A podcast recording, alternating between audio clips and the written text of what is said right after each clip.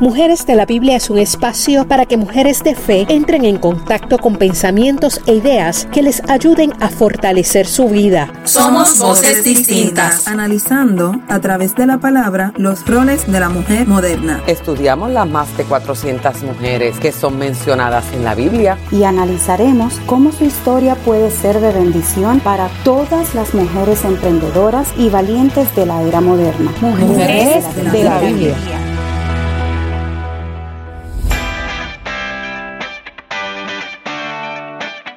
Saludos, qué bueno que nos acompañas al podcast Mujeres de la Biblia. Es un honor para nosotras que hayas sacado de tu preciado tiempo para conectarte y conocer más sobre mujeres como tú y como yo, decididas a transformar nuestra familia, nuestros matrimonios, nuestros trabajos o impulsar a otras a que lo hagan.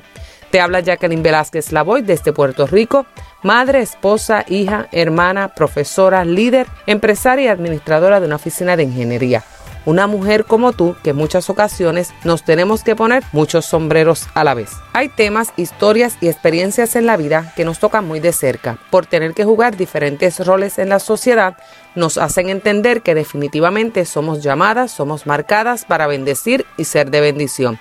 ¿Qué tal si te unes conmigo a conocer a una mujer en la Biblia que fue llamada y marcada para preservar un propósito? ¿Te has preguntado alguna vez ¿Qué me ha tocado preservar?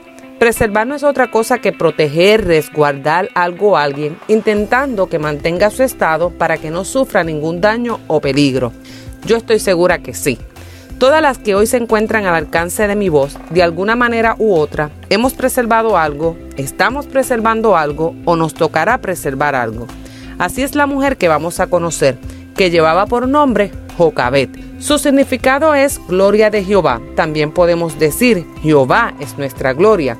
Este es el nombre de la madre de Moisés, ese que conocemos como el gran libertador, el que Dios se le apareció en la salsa al diente y le ordenó que volviera de Egipto para que salvara a su pueblo de la esclavitud. Pero él no llegó ahí de la nada, como estoy segura que ni tú ni tu familia han llegado a donde se encuentran hoy, ni a donde van a llegar mañana de la nada. Tal vez has tenido que pasar por uno o muchos procesos, pues quiero decirte que eso mismo le pasó a Jocabet. Se dice en Éxodos 2, del 1 al 10, que un varón de la familia de Leví fue y tomó por mujer a una hija de Leví, quien fue Jocabet, la que concibió y dio a luz un hijo, y viéndolo que era hermoso, wow, desde que lo vio dijo que era hermoso, y usted me dirá, pero Jacqueline, que madre no vea a su hijo hermoso, hasta antes de nacer decimos que nuestros hijos son y serán lo más hermoso. Pero lo impresionante de esta frase, vio que era hermoso, no se refería a belleza en su estado físico, se refería a propósito. Que desde que lo vio dijo, este nació para algo, este nació para algo grande, este niño vino a marcar el mundo.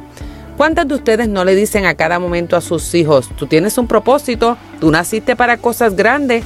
Yo lo hago con mi niño y estoy segura que usted también lo hace con los suyos o con sus nietos.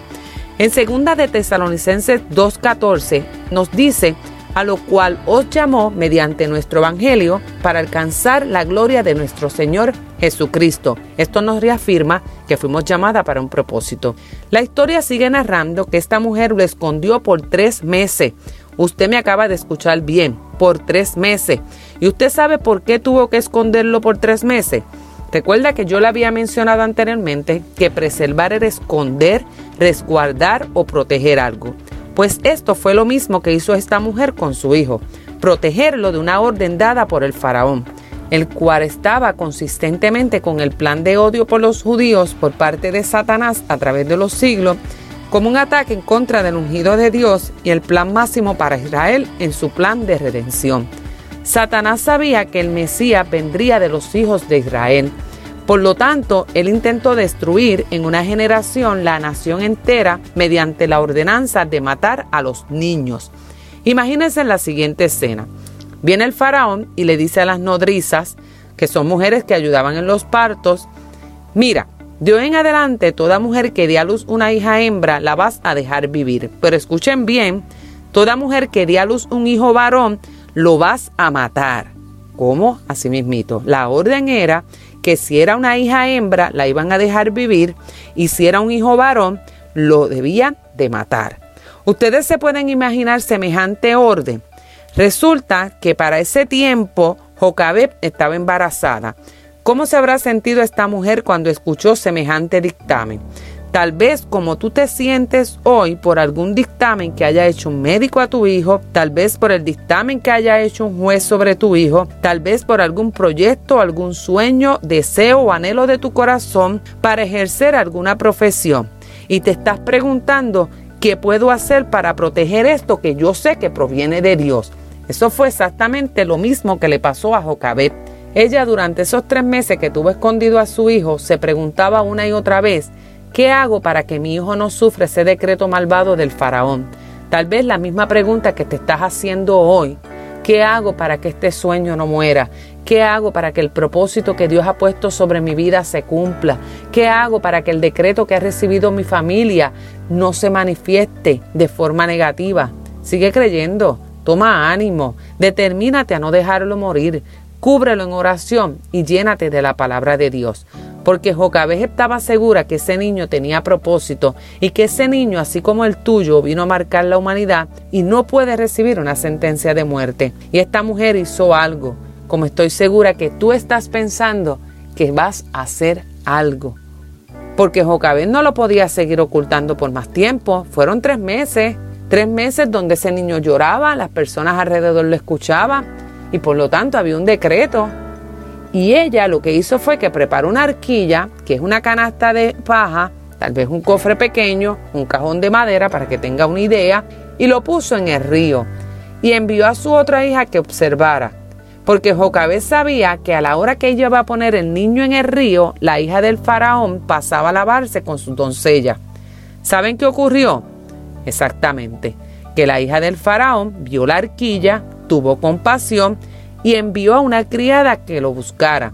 Y a la escena llega nada más y nada menos que la hija de Jocabet, la que estaba mirando a lo lejos cuando su madre colocó la arquilla en el río y se ofreció a buscar a una nodriza, que son mujeres que amamantan a los niños. Dígame usted si esto no estaba planificado. Y les tengo más. La nodriza que llama esta niña fue a Jocabet, la misma madre del niño. Y la hija del faraón, sin saber que era la madre del niño, le dijo, lleva este niño y críamelo, yo te lo pagaré. La mujer lo tomó y lo crió.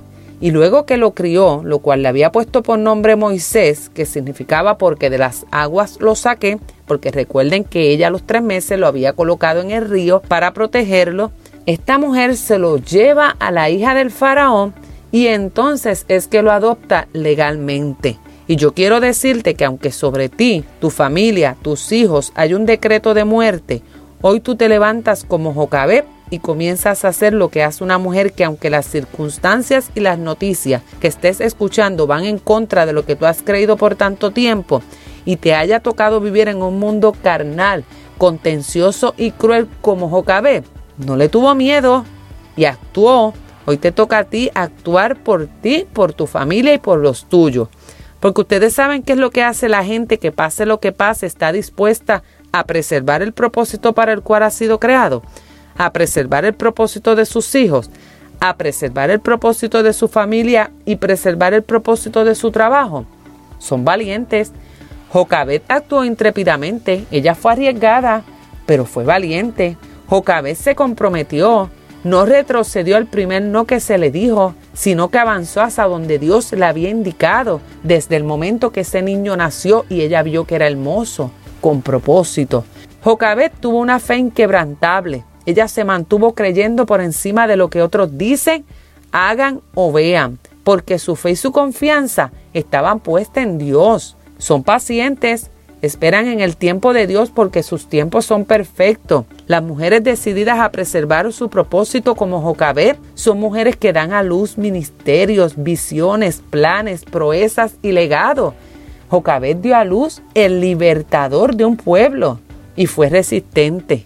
Llegó al final del camino y nunca se quitó. Por eso te suelto a ti mujer que me escuchas, que en medio de la situación que estás atravesando, que tal vez solo tú la conoces y Dios, no te rindas, llénate de la valentía como lo hizo Jocabé. No permitas que nada ni nadie te lleve a dudar de lo que estás haciendo para preservar lo que Dios te ha encargado hoy. Sé paciente, porque en el tiempo de Dios se va a cumplir. y resiste, porque vas a ganar esa carrera que te ha tocado correr. Pero te aseguro que llegarás a la meta con gozo y fortaleza y podrás decir, mi Dios me sostuvo, mi Dios me sostiene y mi Dios me sostendrá. Te bendigo mujer. Te exhorto a que continúes conectada con nosotras. Síguenos a través de la página de Facebook e Instagram, Mujeres de la Biblia. Dale share para que otras mujeres se puedan beneficiar de las enseñanzas que se llevan a cabo por un grupo de hermosas mujeres que como tú y como yo queremos seguir aprendiendo y enseñando al mundo que fuimos marcadas con un propósito y ese propósito se va a preservar en el nombre de Dios.